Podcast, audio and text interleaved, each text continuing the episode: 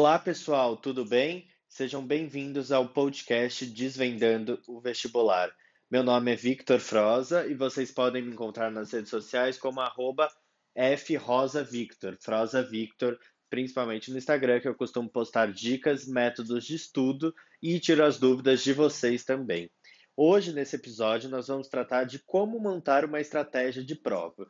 Quando a gente fala sobre estratégia de prova, a gente está pensando naquele momento da prova que a gente está sentadinho lá para fazer a prova, o momento mais importante. De nada adianta vocês terem uma boa preparação, ou seja, estudarem os assuntos direitinho, fazerem várias listas de exercícios, provas antigas, se vocês não tiverem uma estratégia no momento que é definitivo na aprovação de vocês, que de fato é a prova. O processo de vestibular nesse ponto pode soar até um pouco injusto, porque ele não vai considerar o esforço que você teve, o estudo que você teve ao longo da sua preparação, mas sim o resultado daquele único dia ou da sequência de dias que vai fazer a diferença na sua aprovação.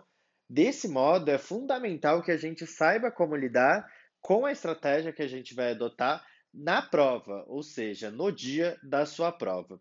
Quando a gente pensa sobre uma estratégia de provas, a gente tem que pensar Vitor, eu estou prestando a prova pela primeira vez esse ano. Vitor, já prestei a prova várias vezes, mas mesmo assim parece que eu não adotei uma boa estratégia de prova. Como eu vou treinar? Como eu vou aprender a montar uma estratégia de provas? Esse aprendizado, pessoal, vai vir muito a partir dos simulados que vocês fizerem. Os simulados têm uma importância muito grande em como treinar o tempo de prova, mas também de acordo com a estratégia de prova que vocês vão adotar. Então, assim, eu, eu vou dar uma série de dicas de como vocês podem montar a estratégia de provas de vocês. Vocês vão selecionar quais dessas dicas, qual dessas metodologias funcionam para vocês de forma melhor, mas é necessário que vocês treinem por si só, porque cada uma das pessoas tem um perfil diferente, tem dificuldades diferentes, tem facilidades diferentes, então vocês vão precisar testar em simulados e vários simulados até aperfeiçoar uma técnica que vocês acham é pronto, é essa, essa é a estratégia que eu vou adotar na minha prova. Mas não vai ser a partir de um simulado, não vai ser seguindo uma receita pronta, mas sim a partir das dicas e metodologias, tanto minhas ou como tanto as que vocês veem por aí também, vocês adotarem o que funciona para vocês, o que é ideal para vocês. Então é assim mais ou menos que vai funcionar esse podcast, tá bom? Primeiramente, a gente vai falar sobre a questão das ordens das disciplinas. A gente tem dois tipos de provas gerais. Temos o Enem, que tem um tipo de prova que é a partir do TRI, e nós temos outros vestibulares em geral, como a FUVEST, a Unesp, a Unicamp, UFSC, por aí vai pelo Brasil. Primeiramente, a gente vai falar sobre o Enem. No caso do Enem, a gente está falando do TRI. Quando a gente fala sobre TRI, vocês já sabem, grande parte de vocês, que há uma valorização da nota de acordo com o acerto das questões fáceis e médias, ao passo que as questões difíceis têm uma pontuação menor. Dessa forma, isso vai influenciar diretamente na nossa estratégia de prova. Como estamos falando agora sobre ordem das disciplinas, nós iremos priorizar sempre as disciplinas que tenham maior peso na sua nota. Quando eu falo sobre peso, eu falo não só do peso que tem já no SISU. Então, sei lá, matemática é vezes 3, redação é vezes 2. Eu estou falando também desse peso, mas além disso, eu estou falando do próprio peso do TRI.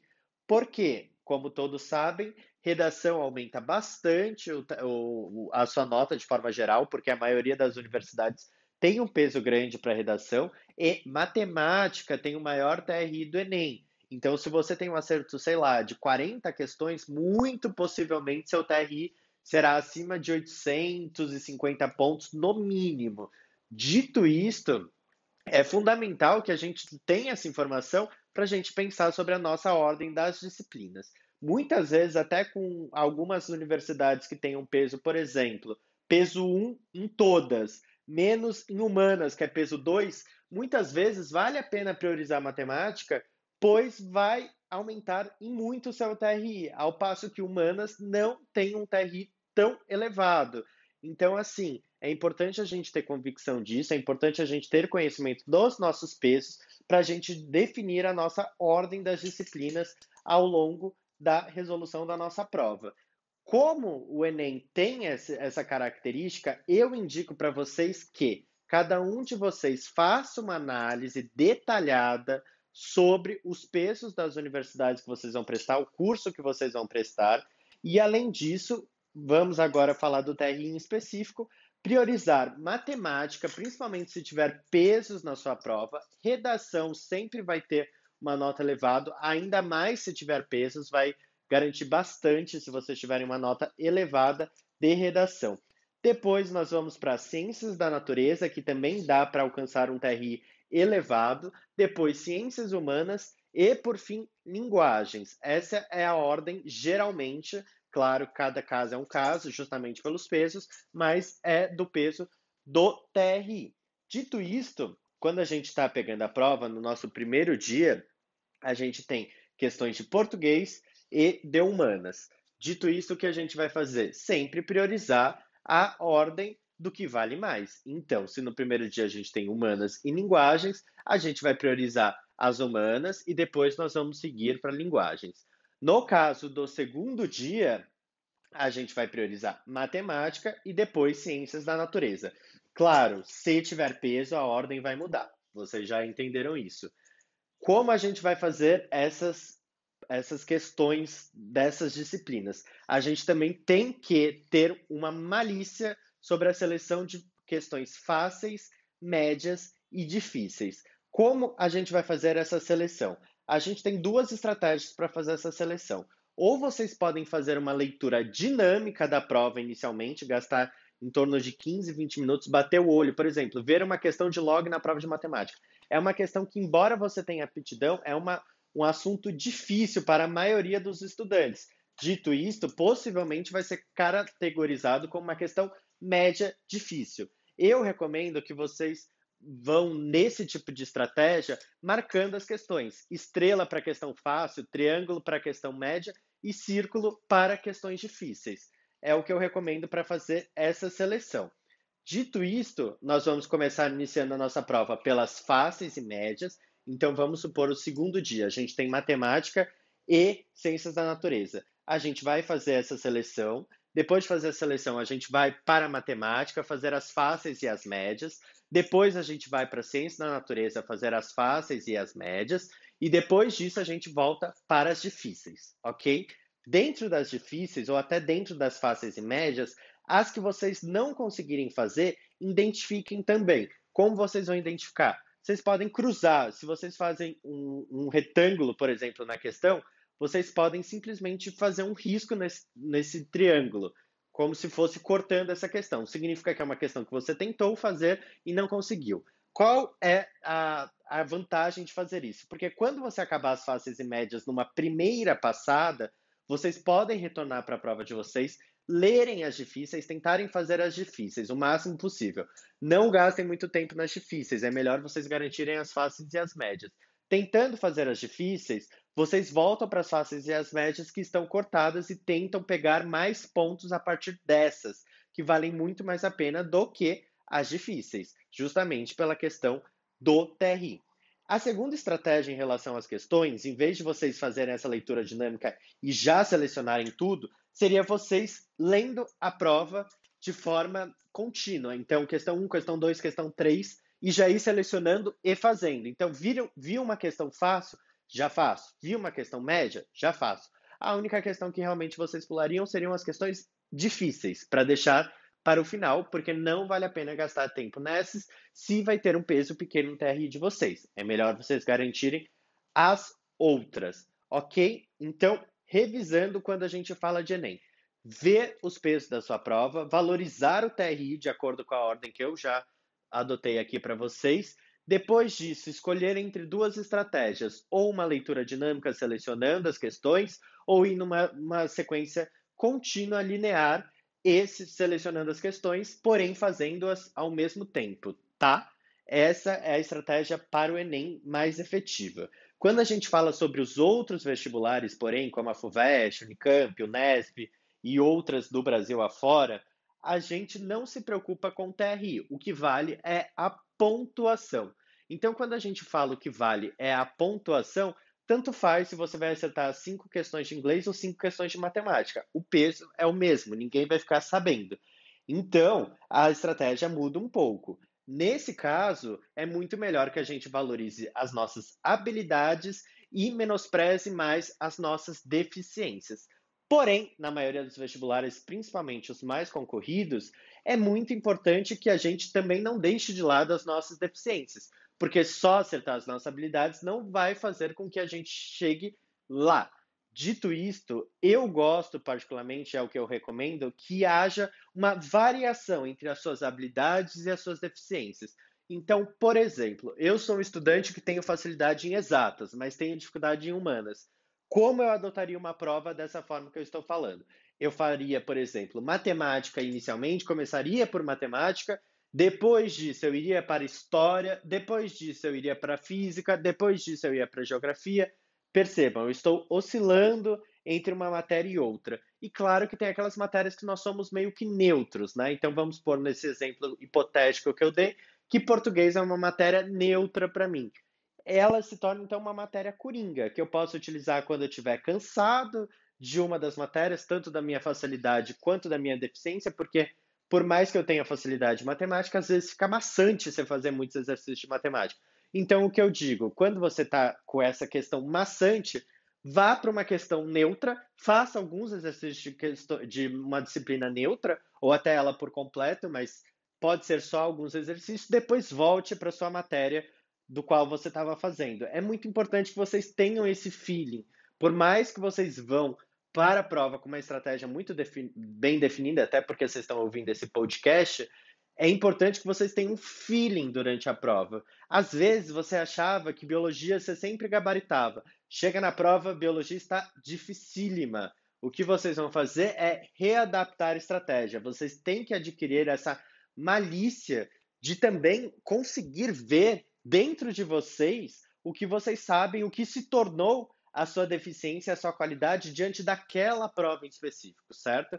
Então a gente tem que ter esse jogo de cintura também se caso a gente ver até uma matéria de facilidade nossa que está muito difícil, talvez ela se torne uma matéria de dificuldade, ou uma matéria neutra. Então, nós vamos postergar um pouquinho ela, ok? Então, quando a gente tange sobre essas outras provas, eu gosto de falar sobre habilidades e deficiências, variando entre essas duas pontes, tá?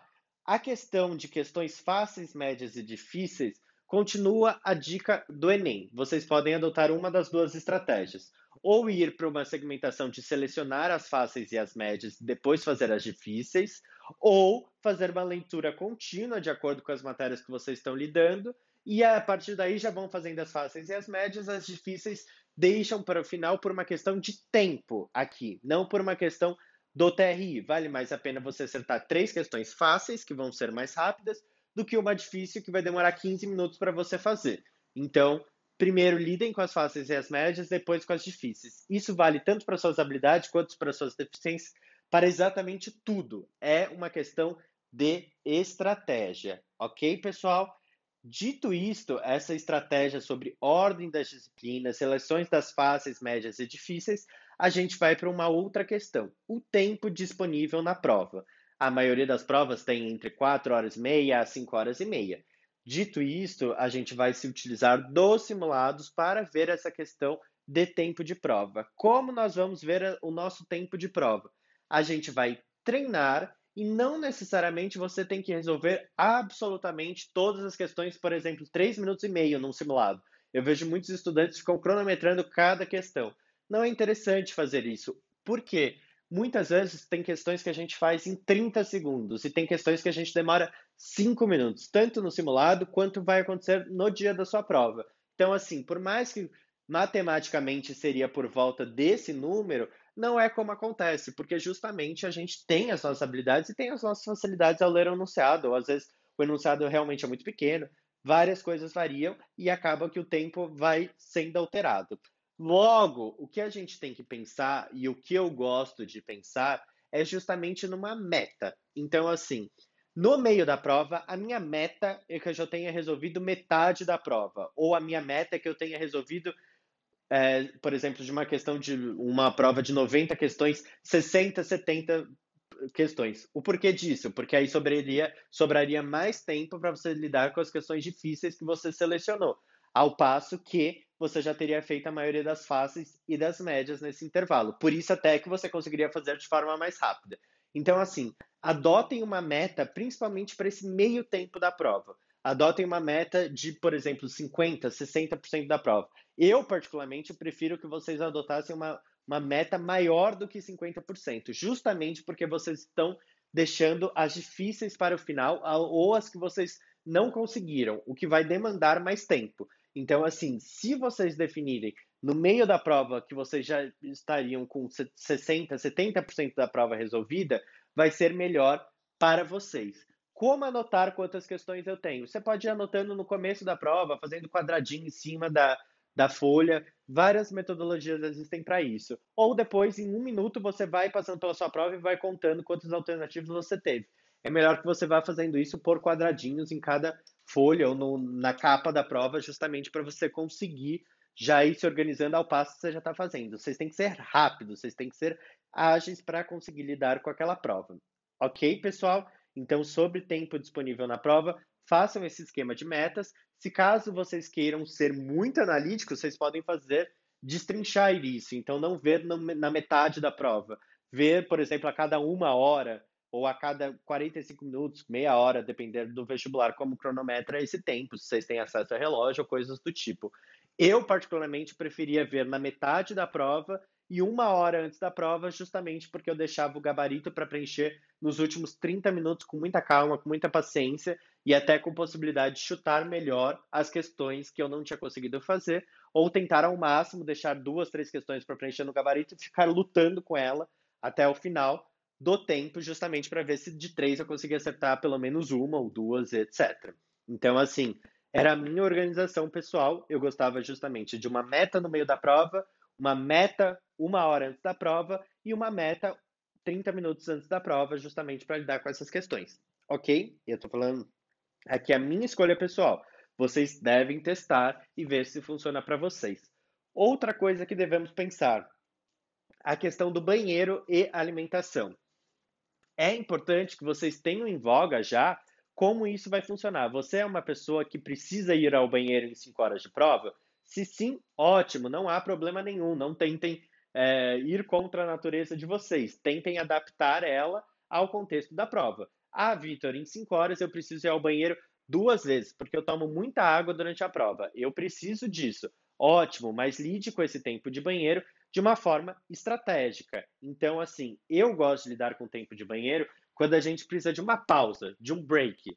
Então, assim, eu particularmente o que eu fazia? E eu tinha as duas horas e meia de prova que eu falei para vocês. Eu ia ao banheiro, por mais que eu não tinha vontade, eu nunca fui uma pessoa que tomava muita água ao longo da prova e nem tinha muita vontade, mas ao mesmo tempo eu ia ao banheiro, mais para lavar meu rosto, às vezes não ia propriamente ao banheiro, mas lavava meu rosto, dava um tempo, respirava, olhava para cima, perdia cinco minutos no banheiro, justamente para voltar mais focado, e muitas vezes a gente consegue pensar até sobre questões que a gente deixou por fazer nessa própria idinha ao banheiro. Então, assim, às vezes o banheiro não é nem tanto a questão da necessidade fisiológica, mas sim um descanso mental. Então, eu recomendo até que vocês vão ao banheiro pelo menos uma vez, justamente para dar esse descanso para vocês, ou que ao menos vocês fechem um, um, minuto a prova, dois minutos a prova, respirem e vejam como estão indo e como está dando certo o que vocês estão fazendo e como vocês ainda vão lidar com o que está faltando, certo? Então, assim, é importante que vocês tenham definido esse tempo do banheiro. Ah, Vitor, cinco horas de prova eu preciso ir no banheiro cinco vezes. Vai a cada uma hora de prova, por exemplo.